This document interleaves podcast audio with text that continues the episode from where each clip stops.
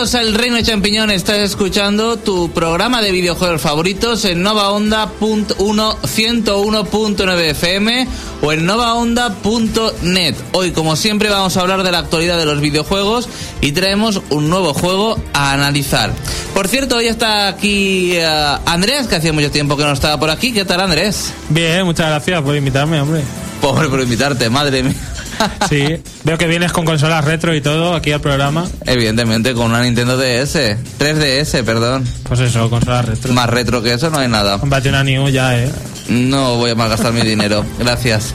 Eh, también está aquí, como siempre, José Carlos a los mandos. Buenas tardes, José Carlos. Buenas tardes. Y también aquí a mi ladito está Félix. Buenas tardes. De eh, Pablo, buenas tardes. Hola. Y Alex, buenas tardes. Hola. Y como siempre, bueno, el análisis que vamos a realizar esta semana es Evolve, que lo ha jugado nuestro compañero José Carlos. Y por cierto, si lo vas a jugar en PC, ya te digo que debes tener un PC bastante potente para jugarlo con ah, todos los niveles de detalle posible. Si no, tendrás que bajarle la calidad para poder jugar. Y también el Museo de los Errores. Así que no te lo pierdas porque tenemos un programa bastante cargado. Te tengo que recordar que si quieres ah, comentar el programa, puedes hacerlo en el chat del reino.net o en el foro del reino.net, que ya hay gente que ha hablado, por ejemplo. Como siempre, Luis el Marlito siempre es el primero. Dice que esta semana le impactó mucho la noticia del cierre de Maxis. Cosa que por otro lado veo lógica después de los problemas que tuvo el nuevo Sin City y por la exageradamente eh, continuista eh, nueva entrega de la saga Sims. ¿Qué os parece, Alex? ¿Por qué me preguntas a mí? Porque sé que te gusta mucho la saga Sims. no, precisamente no me llama nada la atención. Creo que es un juego, una saga que ha ido perdiendo público poco a poco. Creo que hace unos cuantos años empecé, era una de las sagas incluso con que la gente se enganchaba a jugar a lo mejor al ordenador o con los primeros juegos que empezaba a jugar, ¿no? Y pero eso chicas, también muchísimo entre las chicas. se ha perdido bastante y sobre todo el Sin City eso no ya no llamaba la atención de nadie no sé si era bueno o no porque no he jugado pero no llamaba la atención Pero Y- es que el Sin City nuevo con lo de tener que estar conectado a internet, que te revisase la cuenta y tal, iba fatal. La gente no podía jugar al juego. También es verdad. Por culpa de eso. Pablo, ¿crees que uh, Electronic Arts siempre compra eh, franquicias o compañías y después las cierra? Es que ya parece marca de la casa, como no dan, no hacen nada derechas. Es que estos tipos siempre son así. Bueno, pues si quieres comentarlo todo, lo que vamos a hablar a continuación, ya lo sabes, en el reino.net. Y eh, ya antes de entrar a las noticias, tengo que recordarte que quedan muy poquitas horas para conseguir el amiibo de Mega Man. Así que entra al reino.net y te enteras de todo lo que tienes que hacer, porque tienes tres posibilidades de conseguir este amiibo. José Carlos, vámonos a noticias.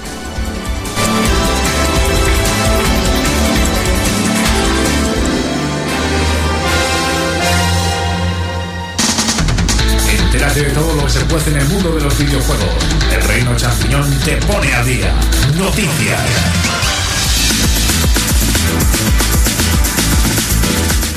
Bueno, pues aquí estoy una vez más con las noticias de la semana. Esta semana no es que haya habido cosas demasiado desdeñables, pero al menos he traído aquí unas cuantas cositas para que debatamos. La primera es que ya tenemos fecha de lanzamiento para, digo yo, que será el juego más esperado del año, Phantom Pain. Que es nada más nada menos que el 1 de, el 1 de septiembre, en contra de todo pronóstico que aseguraba que este juego iba a, salir so- iba a salir sobre el verano. Y lo que es más, respecto a este Phantom Pain, Kojima ha asegurado que será su último Metal Gear. es decir, su último de los suyos. Lo, lo cual no es óbice para que salgan más marca la cabra. Y además que ha dicho que es lo que quería hacer en un principio con el, primer, el Metal Gear Solid de PlayStation. Que ahí está lo curioso, que lleva años diciendo que va a ser su último Metal Gear, ¿no? Con, con todo Metal Gear que sale. Mucho, solo que sí. ahora, A la decimoquinta vez que lo dice ya debe ser. solo que ahora parece que será verdad. a ver ha cerrado cerró la saga de Snake eh, y, y lo dijo y ahora ha hecho muchos juegos alrededor de Big Boss y parece que este puede ser el último y por eso lo vuelve a decir pero ahora dicen que le puede dar por otro personaje y volver a hacer juegos que seguro que sí eso Segurísimo. que es The Boss, que es el personaje femenino que vemos en Metal Gear Solid 3 sobre todo. Y también tiene muchos fans. Y bueno, es que no se lo cree ni él esas, afirmaciones. Luego, aparte, la, la saga está ya un poquito trillada, ¿no? Como suele pasar con todas las sagas de éxito. ¿Sabes que está trillada? Mientras sea un juego bueno, yo es que eh, después del 2 ya no he visto ningún Metal Gear Solid bueno. Ni siquiera el 3, ¿no? El 3 no me gustó nada. Pues a mí es el que más me gusta de, ¿Sí? los que, de los que he jugado, es una pasada. A mí no me gustó nada. Tiene una historia flipante. Qué mal, Félix. Bueno, para la siguiente, una noticia de una compañía que, se, que de una compañía que seguro que nos encanta a todos. Uy. De una compañía que seguro que nos encanta a todos. Red. Sega. Red. Nos encanta. Estaba hablando Sí, sí. Ironizadamente. Y es que este año Red celebra su 30 aniversario. Y con el fin de esta, importante celebración, Spencer, el jefe de Xbox, va a anunciar algo extremadamente importante. Extremadamente importante a lo que he dicho que ha jugado hace dos meses al supuesto prototipo del nuevo fantástico juego de Red que, que supuestamente servirá para revitalizar a la compañía que está prácticamente muerta. Lo cual nos lleva a las típicas preguntas. ¿Será, será una nueva IP? ¿Volverán sagas, vo- ¿Volverán sagas míticas como Battletoads? ¿O será otra porquería de deportes? Nos, decan- nos decantamos por lo segundo. Es que ¿No? Rare, es que Rare desde que dejó Nintendo ha ido de mal en peor. A ver, Red debería cambiarse el nombre, eso lo primero. Para que Microsoft deje de usar la nostalgia a veces di- eh, contra los jugadores diciendo que es un juego de Rare. Rare ya no es Rare, si los genios de fundaron Rare, que eran los hermanos estos, no sé cuáles, se forraron y dejaron de trabajar, o sea, y se han ido. Ya no hay- debe haber nadie de Rare de los que hicieron los juegos de Nintendo 64. O sea, que La cam- recepcionista. Sí, bueno, no lo sé. ¿No es que, que ahora mismo no, hacen más que, no hacen más que juegos cultos de deporte? Que se cambien el nombre y ya está. Y además rescataron Killer Instinct y es un juego free to play que, que vamos, que no ha llamado la atención de nadie. En su segunda temporada la han tenido que cambiar de estudio de desarrollo, de hecho. Ya no lo va a hacer ni siquiera Rare. Se lo han dado, no me acuerdo cómo se llama, pero sí, se lo han dado otro estudio. El Killer Instinct free to play. Vamos, que ese ha sido el, uno de los más hipeados también fue en su día. Wow, vuelve Killer Instinct y al final ha sido un, Un fracaso. Pues claro, y como el baño Kazooie. El de los casibaches, ¿no? Exacto. El problema con el nuevo Killer Instinct es que la estética ha cambiado radicalmente y e hicieron que todo lo que era interesante en los originales no pareciera atractivo en esta en, esta nueva instancia. Sobre todo más o menos con los rediseños al estilo Mortal Kombat de los personajes. Al estilo Xbox, sobre todo. Yo creo que lo han querido hacer. Oh, mira que juego más super hardcore, mature. Eh, A ver, que ya era ya un poco así en Nintendo 64 y Super Nintendo, pero lo han, se han flipado de- demasiado. No, pero además es que estaban los diseños muy fuera del carácter de los personajes originales. Sobre todo, el, el- el único que yo pienso que está bien dentro de la fidelidad y a la altura gráfica es Fulgor. Y aún así, pues está con una jugabilidad muy extraña comparada con el original. Lo que han hecho con Spinal, el esqueleto, no tiene nombre. ¿Qué han hecho con él? Le han tapado. ¿Qué le han Has- has tapado? tap- has tapado con ropa al esqueleto andante. Cuando la gracia era que parecía frágil y es un cabrón con el espadote. Y mira que mis personajes favoritos. Bueno, para nuestra siguiente noticia, vamos a hablar de otro de esos juegos fantasmas junto, ju- junto con The Last Guardian. Nada más nada menos que Half-Life 3, del cual tenemos nuevas declaraciones. Y una nueva declaración que la verdad es que a mí me ha dejado a cuadros. Y es que Valve ha declarado que este Half-Life 3, del que todavía no se sabe ni cuándo va a salir, ni, ni absolutamente nada, puede, está considerando que se convierta en un juego de realidad virtual. Yo me pregunto, ¿esto, es, ¿esto cómo se come? Sobre todo me gustaría preguntárselo aquí a José Carlos, que es su mayor fan. Vamos a ver. Si le encanta el, el, No. Half-Life 3, ¿a que sí? Sí, sí, yo soy- No digo, digo que en general. Ya, ya, ya, sí Es que es en plan, nunca dicen nada y de repente sueltan esto así de repente, que va a ser realidad virtual. Vamos a ver. Primero vamos a empezar por partes. En la PAX, eh, la Penny Arcade Expo que ha sido esta semana, pues Valve ha anunciado el Source 2, que supongo que me habré adelantado un poco en tu información, probablemente. Pero eso es lo más importante, el Source 2. Eh, y luego, el, el Half-Life 3 es porque sabéis que en Valve están haciendo las Steam Machines, que llevan un montón de pruebas beta, que han mandado prototipos a gente que las ha pedido para que las teste y todo eso. Sí, que han salido los precios y son Sí. como, eh, gracias por el timo. sí, lo que pasa es que el eslogan es vamos a hacer consolas que son PCs básicamente, vamos Claro. a hacer vamos a hacer consolas que funcionen como PCs y cojonudamente. Y la más barata creo que eran 500 euros o algo así.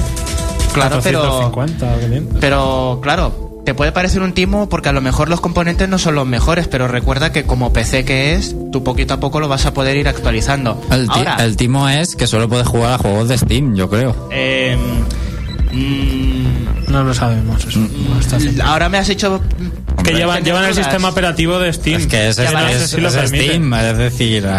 el, el SteamOS, que es la versión Linux de Steam, pero no hay nada que te impida formatear eso y, e instalarle lo que te Sí, dé hacer la una gana. partición y arrancar una en Windows. Exactamente, sí, lo que pasa es que la idea de las Steam Machines es que te hagas Solo la uses para es Valve, usar y, para usar y jugar, no, para el que no es un manitas con los ordenadores. Sí, como yo que soy de consolas y quiero simplemente ponerlo como si fuese otra consola más y usar mi librería de Steam para jugar en, las, en el salón y ya está. Exactamente, No. pues saltamos a lo siguiente y es que Valve está haciendo su propio dispositivo de realidad virtual. Ni es Oculus ni es el proyecto Morfeo de PlayStation 4. Valve se ha metido de cabeza y hace sus gafas de realidad virtual que las ha presentado también en la Penny Arcade. ¿Qué pasa? Pues que como muchas cosas que son nuevas para Valve, pues tiene que tener un videojuego insignia. El, Source, pues tuvo Half-Life 2. Cuando hicieron la versión actualizada del Source, el Half-Life 2, episodio 2, con el nuevo motor de físicas y toda la pesca. Pues ahora le toca al hardware y al software, que son SteamOS y la realidad virtual. Desde luego, da igual en lo que lo saquen, la gente pagará por el Half-Life 3 lo que haga falta. Y yo no tengo. Yo ya no me hago ilusiones con el Half-Life 3. Prefiero antes que saquen un nuevo portal o el Left 4 Dead 3, que tienen más pinta de que sea eso, el Left 4 Dead 3, Hombre, que cualquier secuela de Valve. Si realmente va a ser en realidad virtual, el portal pega total.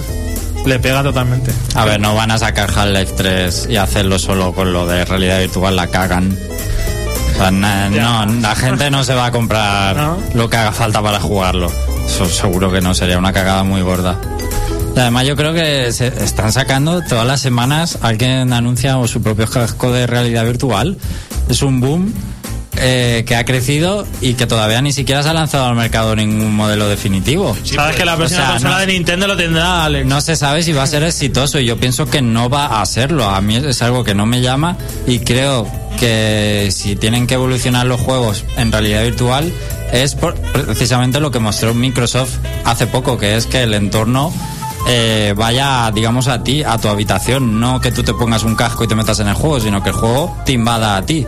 Ni tú no te tengas que poner encima nada. Creo que ese sí es el camino, Sí, en mi pues, opinión. el, el, el año que viene vamos a tener las, las gafas estas por el proyecto Morfeo. Ya lo han anunciado que para 2016 saldría. Sí, esta semana se ha anunciado. O sea que, en, te- en teoría, la- dentro de nada vamos a tener una perfecta revolu- evolución de los videojuegos. Uy, no creo que eso sea una revolución. No creo. Pero es que qué juego van a sacar con el Project Morpheus ese, es que no sé, no... Félix, ¿qué otra noticia? ¿Cuántas más puedo? Una más. Bueno, pues nada, vamos a terminar hablando de Solid Knight. Y es que Judge Games ha tomado un- una decisión que, en mi opinión, muchas compañías también deberían hacer. Y es que ha anunciado su primera expansión, llamada Plague of Shadows, que nos invitará a manejar a Plague Knight, que es uno de los, uno, uno de los enemigos del juego. ¿Y, ¿Y dónde está la particularidad? Que esta expansión va a ser completamente gratis. Y no solamente eso, sino que además ahora Shadow Knight va a salir para todas las consolas, incluyendo el PC. Y la cosa que también me gustaría añadir es que en la versión de Xbox One tendremos una pequeña sorpresa y es que harán un cambio a los Battletoads. De hecho, hay un vídeo donde sale Shovel Knight y de repente aparece la nave de los Battletoads y aparecen los Battletoads. Bueno, eso es todo lo que se sabe. Por lo que no sabemos si los manejaremos, serán, serán, serán aliados, enemigos, pero pinta bastante bien la cosa. Dicen que el juego está muy bien, no lo he probado, ¿eh? Está muy bien. A mí me parece una pasada de DLC por el que normalmente cobrarían dinero y Sí, sí, cobraría. Y es que hay DLC mucho más cutres que esto y que tienes que pagar. pero es una o sea, es una pasada de DLC y además así por la cara que no lo habían anunciado previamente ni nada, ha sido una sorpresa. Muy bien. Además va a cambiar totalmente la jugabilidad, porque es que es un personaje a distancia. No es un personaje como el... ¿Cómo se llama? Knight, no sé, Pala. So- Shovel Knight. Como el título del videojuego. Ya, ya, que se me había ido. Que es totalmente Sí, sí. De, de- de ataque cercano y lo otro es a distancia todo. O sea que yo creo que va, va a estar bastante bien rejugarlo con este Sí. nuevo DLC. ¿eh? No, y la cosa es que sean los mismos niveles, pero según tengo entendido, ten- tendrán como nuevos atajos, nuevas zonas. Nuevas zonas y nuevos jefes. O sea que. Bueno, pues Muy hasta bien, aquí bien. las eh, noticias de esta semana. Eh, ya sabes que puedes comentar todo lo que hablamos eh, en el programa de radio, en el chat y también eh, en el post oficial del reino.net. Por cierto, eh, la primera noticia que ha puesto Luis el Marlito sobre el cierre de Maxis, pues eh, Denis el Azul ha hablado y ha dicho que sigue el camino de Acclaim o Bullfrog. De Bullfrog. ¿por qué menciona esa gran compañía? Joder. Qué buenos juegos. Pues Por ejemplo, ¿qué juegos? El, el Dungeon Keeper me encantaba y el Populous, Populous o Populous o algo Sí, así se Populous, llamaba Populous. también era muy bueno me gustaba y vamos los sigo jugando de vez en cuando porque son muy buenos de PC Bueno, pues dice que lástima que la gente se acuerde de la empresa solo por los Sims eh, y el Sim City y no por otras obras como Sim Ants o Sim Tower, que yo la verdad es que no los conocía. Mm, Sim sí. Ant Sim Bueno. no sé yo sí O sea, Sim Hormigas. Por cierto, Andrea, ¿a ti te gustaría Sim más? Porque tú tuviste eh, el despertar de las hormigas. sí me dio pero luego murieron así que ya las dejé ahí tengo todavía sus cadáveres dentro de la cajita en un cajón ¡Hala! Madre mía. Bueno, que sepas que a Andrés le llegó, le dio la neura de tener una, una fábrica. hormiguero, Sí, eh, una. Sí. En fin. y lo tuve durante un tiempo hasta que murieron Pobrecicas.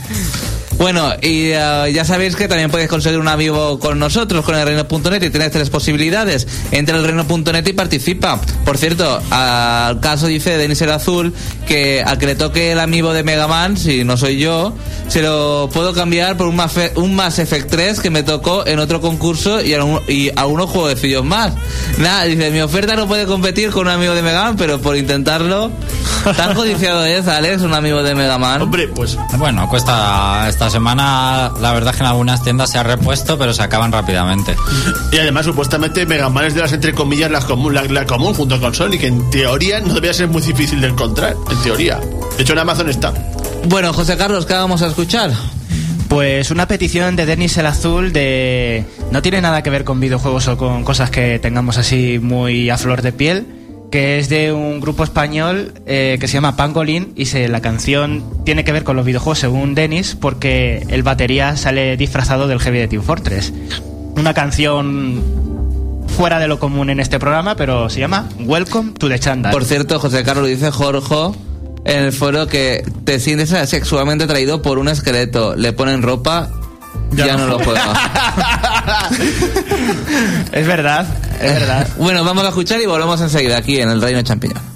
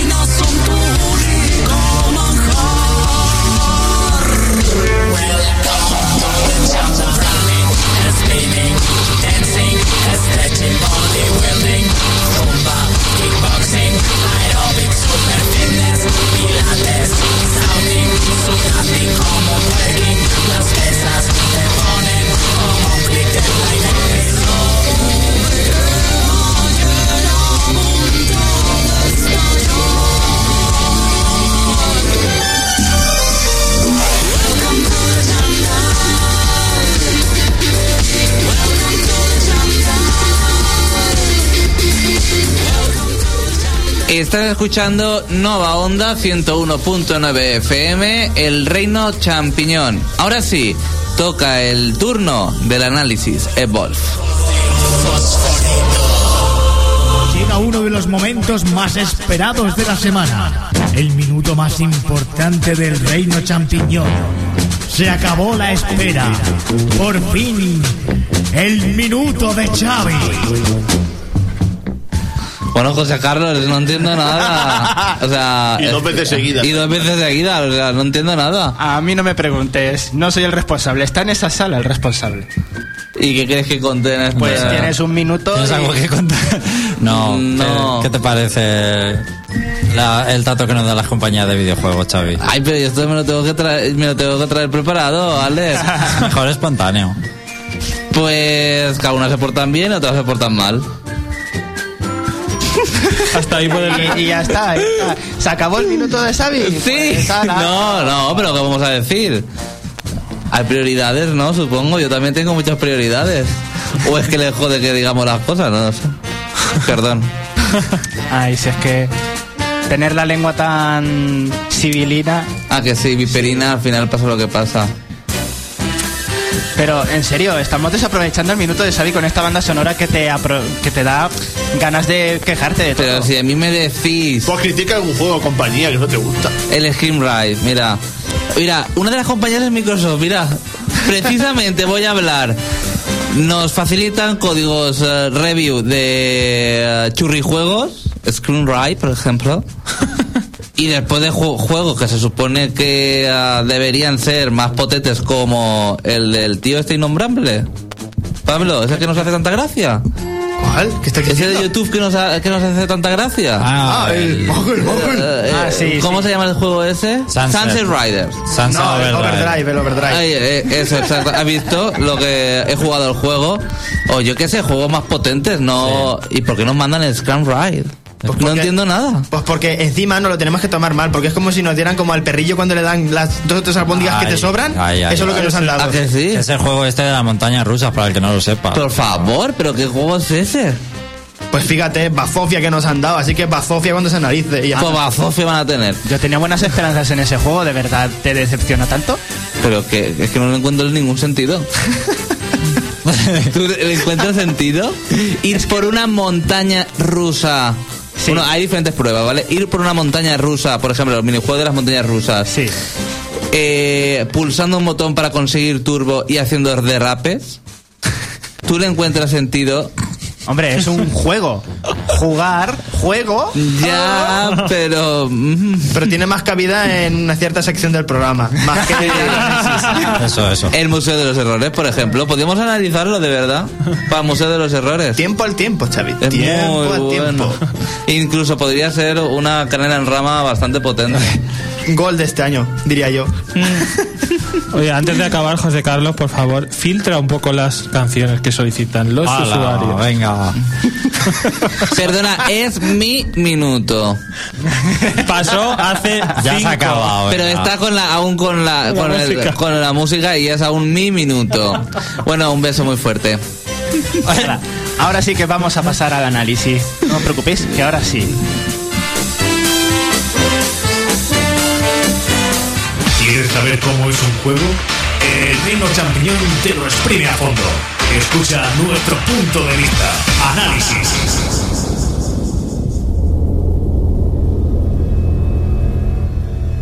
Ahora sí, empezamos. Este videojuego Evolve, evolucionar.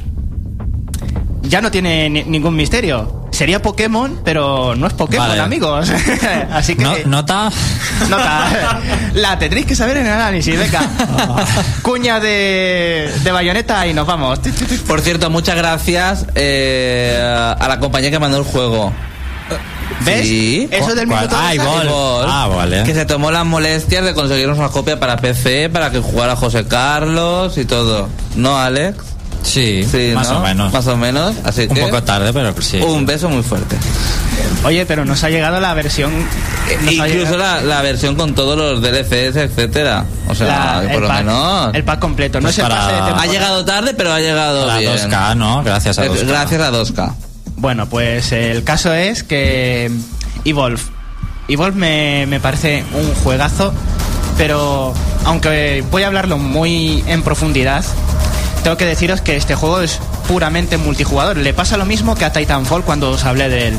Si te jode perder contra gente de la vida real, no te lo compres. Porque aunque mola un cojón, este juego es de aprender perdiendo. Pero bueno, es en equipo también. Si pierdes, pierdes los demás también. Eh, pero cuando Más- te toca jugar con el monstruo, Ah, bueno. te jode cuando te hacen la encerrona porque dices, es que soy lo más tonto del planeta. Pero, pero tiempo al tiempo. Bueno, primero os cuento un poquito. Evolve es un videojuego en el que nosotros protagonizamos un, es un juego de equipos, cuatro jugadores contra uno. Cuatro jugadores que son cazadores contra uno que es un monstruo. Este monstruo tiene como objetivo matar al equipo de cuatro jugadores cazadores o eh, cumplir un objetivo distinto específico para el monstruo dentro de cada mapa. Cada modo de juego tiene unos objetivos especiales. La historia, pues, es que no, no necesita historia, pero le han puesto una para decir, mira, para meterte en situación, para que el juego tenga algo de ambientación. Y es que resulta, pues, que los humanos van colonizando planetas y se encuentran con Shiar, que es un planeta realmente salvaje, selvático, lleno de vegetación y un montón de criaturas eh, hostiles y agresivas con poderes sobrenaturales. ¿Qué pasa? Pues que van montando sus pequeñas bases con industrias, eh, gente civil y ejército, pero alertan a las fuerzas de la naturaleza, a grandes monstruos que son capaces de evolucionar y de tener eh, unos poderes tremendos, lanzar rayos, ser invisibles o simplemente ser unos monstruencos titánicos que se cargan con, la, con el meñique las casas de madera. Y para eso mandan a una serie de cazadores expertos en la galaxia, que son los encargados de matar a toda, a toda esta fauna y evacuar el planeta. Sabiendo que está infestado de estos monstruos, ese planeta es inhabitable. Han dicho, hay que evacuarlo. Ya volveremos con un ejército a cargarnos todos estos bichos, pero mientras tanto tenemos que evacuar a todos los científicos que se han venido a este planeta y salvarles la vida. Pues para eso somos nosotros los cazadores. Ya no hay nada más, simplemente pues eso. El monstruo no. Yo pensaba que decían, es que hemos invadido su territorio y el monstruo tiene que defenderse. Dejan a los monstruos como malos absolutos y los cazadores como buenos absolutos. No hay ninguna subtrama. Bueno, pues ahora eh, voy a hablar de primero de lo menos divertido, mm, entre comillas, que son los roles de los cazadores normales. En el equipo, cada jugador eh, se tiene que poner un orden de preferencia. No puedes elegir tú el rol con el que quieres jugar, porque todos discutiríamos por mm, una clase específica. Así que digamos que se sortea, pero poniendo prioridad a lo que nosotros prefiramos, pues tenemos una lista y tenemos que elegir en el orden de 5 ser el monstruo, el, el asalto, el trampero, el médico o el apoyo. Y aunque juegues todo con amigos, eh, sigue siendo sorteado, sorteable. Sí, Mm, curioso. sí. En parte simplemente para crear un poco de variedad, para obligarte a jugar con todas las clases, aunque he de decir que aunque tú pones un orden de preferencia, si tú pones el número uno, el número uno es muy probable que te toque. El número es muy probable Bueno, que te si, toque. si todos lo han marcado como número uno, va a estar Pues- difícil, ¿no? Ahí está el, el RNG, el, el generador aleatorio de números, para elegir por ti. Y, esto, y estas clases son el asalto, su nombre lo indica. Este tío eh, se encarga únicamente de hacerle daño al monstruo. Es el encargado de darle con todo lo que tiene al monstruo. Tenemos tres, por cada clase tenemos tres personajes, cada uno con su, con su propio arsenal de armas. Y no son intercambiables, o sea, si quieres un arma específica te tienes que coger a un muñeco, un personaje específico. Y cada uno tiene su propia estrategia de utilizarlo. ¿Se le gasta la munición? No, es infinita, la munición es infinita. Como es futurista, pues digamos que se regenera O sea que o sea, lo basto, no te preocupes de nada más, solo de Simplemente tiros. de recargar. Hay algunas armas que las tochas, por ejemplo, tardan mucho en recargarse y tienes que elegir estratégicamente cuándo utilizarlas. Y por ejemplo, tenemos uno de los personajes de asalto que tiene un arma de rayos que es de luchar de cerca. ¿Qué pasa? Que si el monstruo se aleja del meollo, el arma de rayos no tiene alcance y tiene que utilizar pues un rifle de asalto. Además, todos los personajes tienen pues un arma complementaria y una habilidad. La habilidad del asalto es el escudo reflector. Es un escudo que se pone durante unos segundos para minimizar el, el daño de los golpes del monstruo. Eh, y luego pueden poner, pues, mina, uno, minas de proximidad. Otro se echa una droga a sí mismo de estas experimentales para saltar más alto, ir más deprisa. Y otro pone unas bombas venenosas que dañen al monstruo si se pone por la zona de envenenamiento. El trampero, el trampero mola un montón. El trampero es más débil que es el más débil junto al médico. No tiene mucho daño, pero su función es localizar al monstruo. Él es el encargado de decir, por ahí va el monstruo.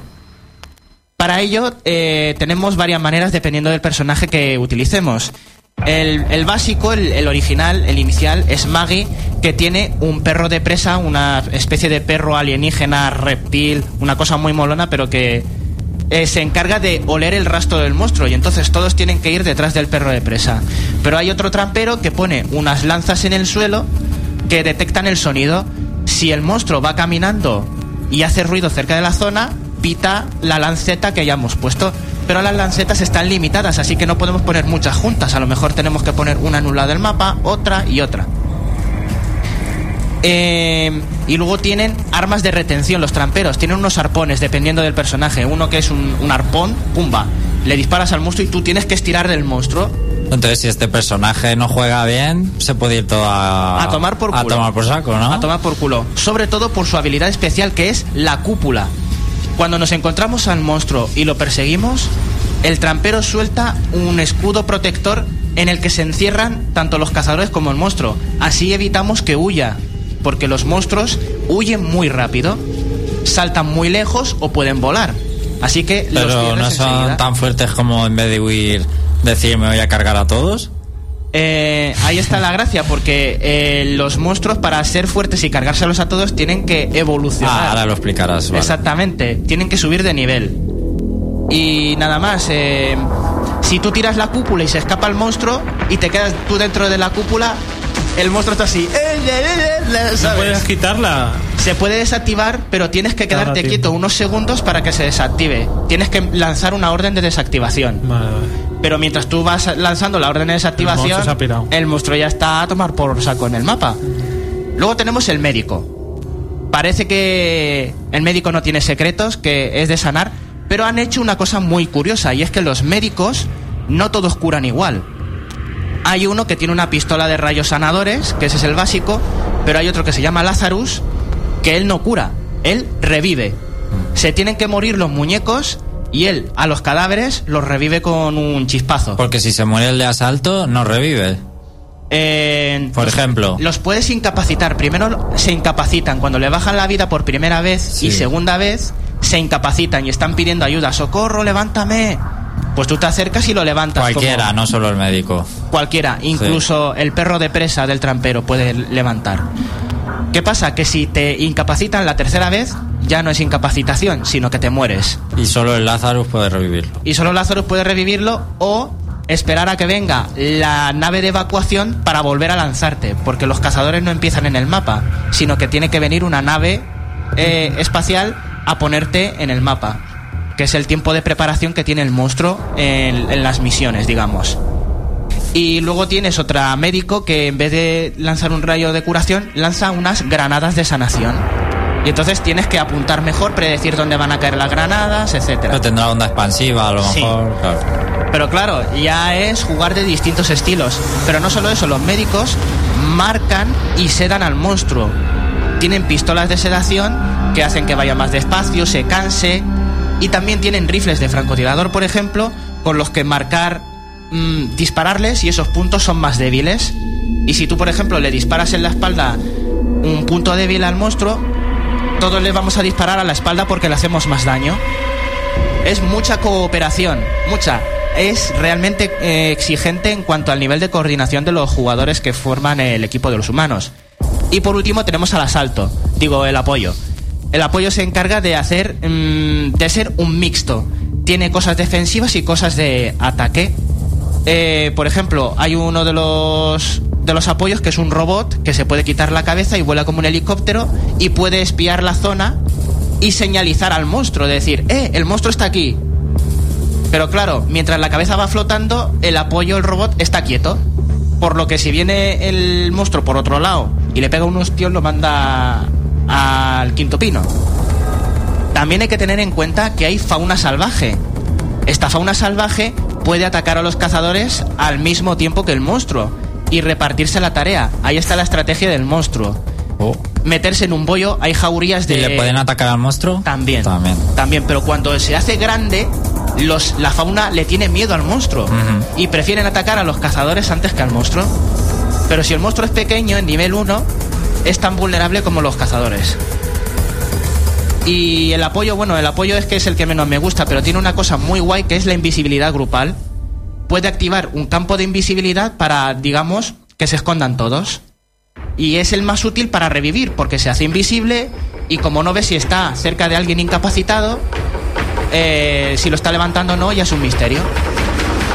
Hay muchísima cooperación en el equipo de los, de los cazadores. Claro, porque el que juega como monstruo está solo. Supongo que una de las estrategias que más se llevan será una similar al hacer Rax en StarCraft, que es intentar matarlo lo más rápido posible al monstruo. Evidentemente. Aunque no tenga casi nada, casi nada, bueno, no sé si los humanos van recogiendo cosas más tochas por el mapa. Eh, no, No va, los o sea, van- están al 100% preparados. No, digo los Digo, humanos. Los, humanos, perdón, los humanos están al 100%. Por lo es que el se- monstruo el que se Mm. tiene que preparar. Bueno, pues claro, entonces sí. Ahí está la el- principal queja de los jugadores que utilizan al monstruo, que el, mos- el juego al principio es un corre que te pillo.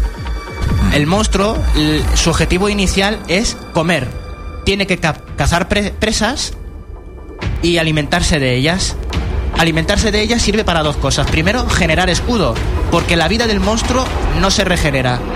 El monstruo tiene un escudo, digamos que endurece su piel comiendo animales. Cuando la piel endurecida se rompe, ya le bajas la vida real al monstruo. Y esa vida se permanece así. Si le quitas la mitad de la vida al monstruo en su primer nivel de etapa, al evolucionar, sigue teniendo esa mitad de vida, aunque más grande, digamos que va por porcentajes. El 50% de la vida en el segundo nivel. Exactamente. Que es más vida, pero sigue siendo el 50%. ¿Y cuántas veces se puede evolucionar? Evoluciona dos veces, hasta el nivel 3. Y si evoluciona al 3 Espera, es ya que no lo cuente, demasiado, ¿vale? demasiado cheto para matarlo o no. Sí, lo que pasa es que si colaboran los jugadores y ya le han bajado bastante vida al monstruo, el nivel 3 no es tan temible porque le queda poquito.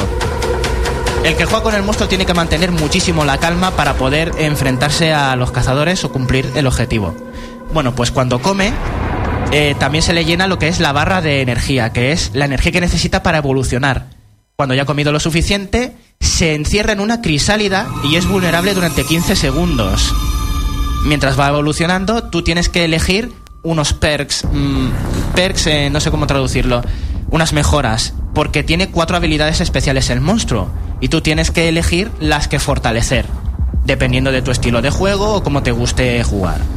O lo que te mole más hacer con el monstruo. Después de evolucionar, pega un berrido que alerta de la posición del, del monstruo. O sea que después de evolucionar tienes que seguir huyendo. Y no solo eso, hay bandadas de pájaros carroñeros de- desperdigadas por el mapa que si tú matas muchos cadáveres de, de de criaturas de la fauna y te las vas comiendo, atraes a los carroñeros y entonces ven los pájaros aterrizando en una zona y dicen, por ahí están comiendo los carroñeros. Joder, está súper currado todo. Sí, sí, sí, está súper currado. Y además hay bandadas de pájaros normales que si tú pasas corriendo con el monstruo, las asustas y las ves volando por ahí que las ha espantado el monstruo. Entonces, ¿Qué pasa? El, más difícil ir- de jugar parece el monstruo. Sí, el ¿Es el más débil realmente? ¿El bando más débil? ¿El monstruo? Sí, para mí sí, pero si sabes jugar tus cartas bien, es la hostia el monstruo. Eh, durante los dos primeros niveles tienes que evolucionar y huir. Cuando eres de nivel 3, digamos que se desbloquea el objetivo. Principalmente tienes que destruir la fábrica que esté en el mapa. Tú si destruyes la fábrica, ganas con el monstruo. O incapacitas a los a los cazadores. Lo más normal es ir, a, is- es ir a por la fábrica, ¿no? Es ir a por la Porque fábrica. los otros pueden revivir y, ¿Y si, cosas lo- así. y si los humanos se van a la fábrica a protegerla todo el rato, qué pasa? pues eh, mejor porque tú tienes más tiempo para comer, para evolucionar. Porque llega de nivel 3 con 100% de vida y los masacra. Exactamente. Pero están los cuatro juntos, a lo mejor. Pero no. con nivel 3 y toda la porque vida. Ahí está lo guay. El objetivo de la fábrica en casi todos los mapas está en una sala cerrada, donde hay poca maniobrabilidad para los cazadores. Y entonces, como los, como los monstruos tienen lanzallamas, rayos eléctricos, pueden tirar rocas, em, el Goliath, que es el, el monstruo básico, tiene un puñetazo que salta así y todo lo que pille por el medio, ¡buah! en plan el increíble Hulk, onda expansiva. No, es que ahí no te pueden meter los cuatro a defender. Exactamente, yo una vez perdí por eso, porque perseguimos al monstruo a una cueva, tiramos la cúpula dentro de la cueva y nos quedamos encerrados con el monstruo dentro de la cueva. Como no teníamos espacio para maniobrar, nos empezó a pegar con todo lo que tenía y nos incapacitó en medio minuto. Era su plan, él sabía que podíais cometerlo. Exactamente, nos metimos en la cueva, en la boca del lobo, literalmente. O sea que, digamos que en espacios cerrados el, el- el monstruo hace picadillo fácilmente. ¿no? Exactamente, y esa es la gracia. Hay muchas zonas en los, en los mapas, zonas abiertas que benefician a los cazadores y zonas cerradas que benefician al monstruo. ¿Qué tienes que hacer? Si eres el monstruo, buscar las zonas cerradas. Oye, pues entonces es tan entre comillas fácil como, como una vez evolucionas, te metes en la cueva y no te mueves, tienen que venir a por ti. Pero, joder, Pero no- ¿sabes? si, no echan, una- si no echan la cúpula y te empiezan a disparar desde Has lejos inventado por una nueva estrategia, Félix. Pero es una estrategia un poco arriesgada Yo- yo- porque la fauna te puede atacar ahí también. Yo tengo una duda. Entonces, si es de nivel 3, no te atacan. ¿Los mapas se generan aleatoriamente o no? No, son predefinidos, pero son muy grandes. Si te sabes dónde está una cueva, al final puedes ir y siempre va a estar la cueva ahí. Claro, pero el problema es que lo que sí que se genera al azar es la localización de la fauna. Los pájaros, los carnívoros y los herbívoros. Y los jugadores. Y los jugadores. Bueno, los jugadores aterrizan siempre en el centro del mapa. Ah, vale, los cazadores. Sí. Y ahora que, y ahora que has dicho que la fauna puede atacar al monstruo, ¿puede atacar también a los cazadores, la fauna? Claro. Sí, lo- lo ha dicho. O sea, que, o sea que, son, que, que son, que, son como, que son como enemigos extra. Sí. Sí, sí. De hecho, si tú como cazador matas a la fauna, el monstruo dice, ¡uh, comida gratis! Y a inflarse. Ah, Por eso te conviene no matar a los herbívoros y a los carnívoros no provocarlos. si eres cazador. Exactamente. Y bueno, eh, hay unos modos de juego que explico muy rapidito, que son la caza, que es simplemente monstruo contra el equipo humano, la defensa, que es que el monstruo tiene una serie de esbirros que tienen que destruir varios escudos protectores de la fábrica hasta llegar dentro de la fábrica. Es el más estilo MOBA. Es el más estilo MOBA. Luego está el nido, que hay una serie de huevos que tiene el monstruo que proteger en la zona. Estos huevos los tienen que destruir los cazadores y el monstruo tiene que dejar que sobrevivan durante unos minutos. Si acaba el tiempo y no, no han destruido todos y cada uno de los huevos, el monstruo gana. La estrategia está en que el monstruo puede incubar esos huevos y, y gastar uno de los huevos para que salga un monstruo igual a él, más pequeño y más débil, pero que le sirve para de distracción, para proteger el resto. Claro, si tú te pones a incubar todos los huevos es como si se hubieran roto. Pero ese no cuenta, te iba a decir, ese no cuenta para cuenta, ganar. Como, cuenta como roto. Ah, vale, vale. Así que hay que tener cuidado si quieres incubar un huevo o dos. Más vale protegerlos e incubar más tarde en la partida. Y luego tenemos rescate, que es que hay una serie de civiles desperdigados por el mapa, el monstruo se los tiene que comer y los cazadores tienen que llevarlos escoltados a la nave de evacuación. Y el último de todos es la evacuación, que es un modo de juego con cinco rondas. En esas cinco rondas determinan el orden de los mapas y efectos especiales en los mapas dependiendo de si gana el monstruo o si ganan los cazadores. ¿Qué ocurre? Tú empiezas siempre en el mismo mapa, pero el siguiente puede ser distinto y si por ejemplo el monstruo ha destruido la fábrica, se abren unos portales por los que puede entrar el monstruo y teletransportarse a la otra punta del mapa y seguir comiendo impunemente. O al contrario, si la fábrica sobrevive, hay unos, unas puertas artificiales que los ingenieros fabrican para que los cazadores se teletransporten cerca del monstruo. Pues así hay un montón de efectos. Que haya lluvia ácida, que la fauna se vuelva loca, que se despeje la zona con bengalas. Y ya para ir finalizando, José Carlos, que la gente después puede ver el vídeo análisis. Sí. Eh, gráficamente, ¿cómo pinta el juego? Brutal. Tan brutal que yo mi ordenador, que es bastante bueno. También está en la nueva generación y demás, pero José Lo eh, quería jugarlo en PC. Lo he jugado en PC y en PC se ve espectacular a media, a, a me- calidad media. mm, le da 20 vueltas a Batman Arkham eh, City en calidad ultra.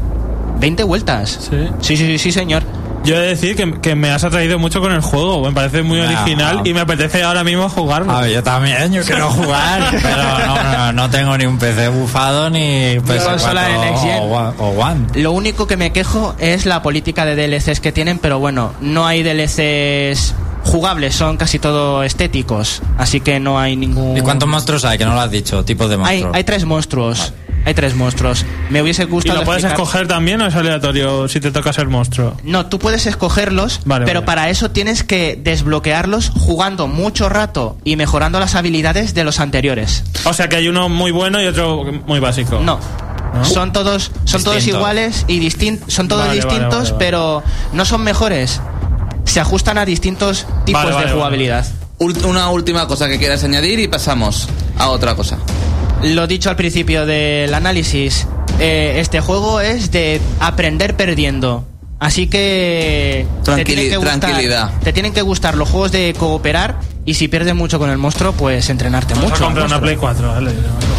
Bueno, pues eh, aquí Evolve, espero que os haya gustado el análisis. La verdad es que pinta muy bien el juego de 2K, distribuido por 2K. Por cierto, Denis, que, que yo también critico cosas que no sean de Nintendo. Por favor. bueno, vamos al Museo de los Errores.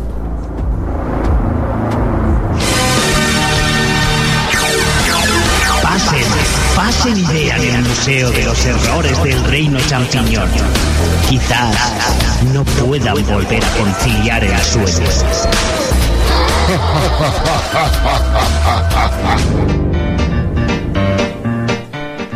Pues bueno, habiendo hablado ya de tanto monstruo y tanta cosa genial que queréis compraros algunos PCs y cosas de nueva generación, yo también tengo que daros envidia. ¿Y qué os diría, cómo os quedaríais si os dijera que hay un juego con todo el encanto de su motori y la gracia de Octodad? ¿Lo fliparíais? Es el Summon. ¿Es el sumo para vosotros? ¿Será el Summon Tori? Es lo máximo. Y ahí lo tenemos. Os presento con todo el orgullo un juegazo que me ha enseñado Denis, que se llama The Amazing Frog. Bueno. Un juego en el que manejamos a una rana que tiene la particularidad y peculiaridad de Octodad y de los Sumotori. Pero se monta en cerdo también. Es una rana, pues si parece un sumotori más que una rana. Es que es una rana, pero que está en un mundo, no me acuerdo cómo se llamaba, Deanwood o algo así. Es un entorno que tiene. Y abre el vídeo con otra cosa, Xavi, porque eso es una porquería. Es una, ese, es con una ese. rana mutante, una rana. The Amazing Frog. The Amazing Frog. Y entonces, este es un- una pasada de juego porque yo os digo que es impresionante. Y es una de esas canelas en rama encantadora. Es guarrísimo el juego, obviamente, pero es que la rana cada 2x3 se tropieza, tiene saltos de estos y haces como el modo ragdoll este que tiene Garry's Mod de dejar el pelo en el aire. Porque puedes hacer saltos increíbles, puedes coger tu propia colchoneta, o como lo que le ha gustado a Alex ahora mismo, puedes ir en cerdo y puedes coger el cerdo en la. en. ay, en cosas para saltar, como por ejemplo trampolines, y puedes saltar con la rana con cerdo, y puedes liberarte del cerdo de la rana por ahí volando y se estampan el cerdo y la rana en el suelo. Es como una rana humano, ¿no? No, es una rana así en plan gordilla rara, pero que mira, hace como más gorde. No ¿Pero por qué existen estos juegos? pues porque están hechos para mí y para mostrarlos al mundo. Porque son estas maravillas. Y entonces tenemos una ciudad en la que podemos hacer infinidad de cosas. Igual que hay MOBAs y cosas de esas, aquí podemos montarnos en coche.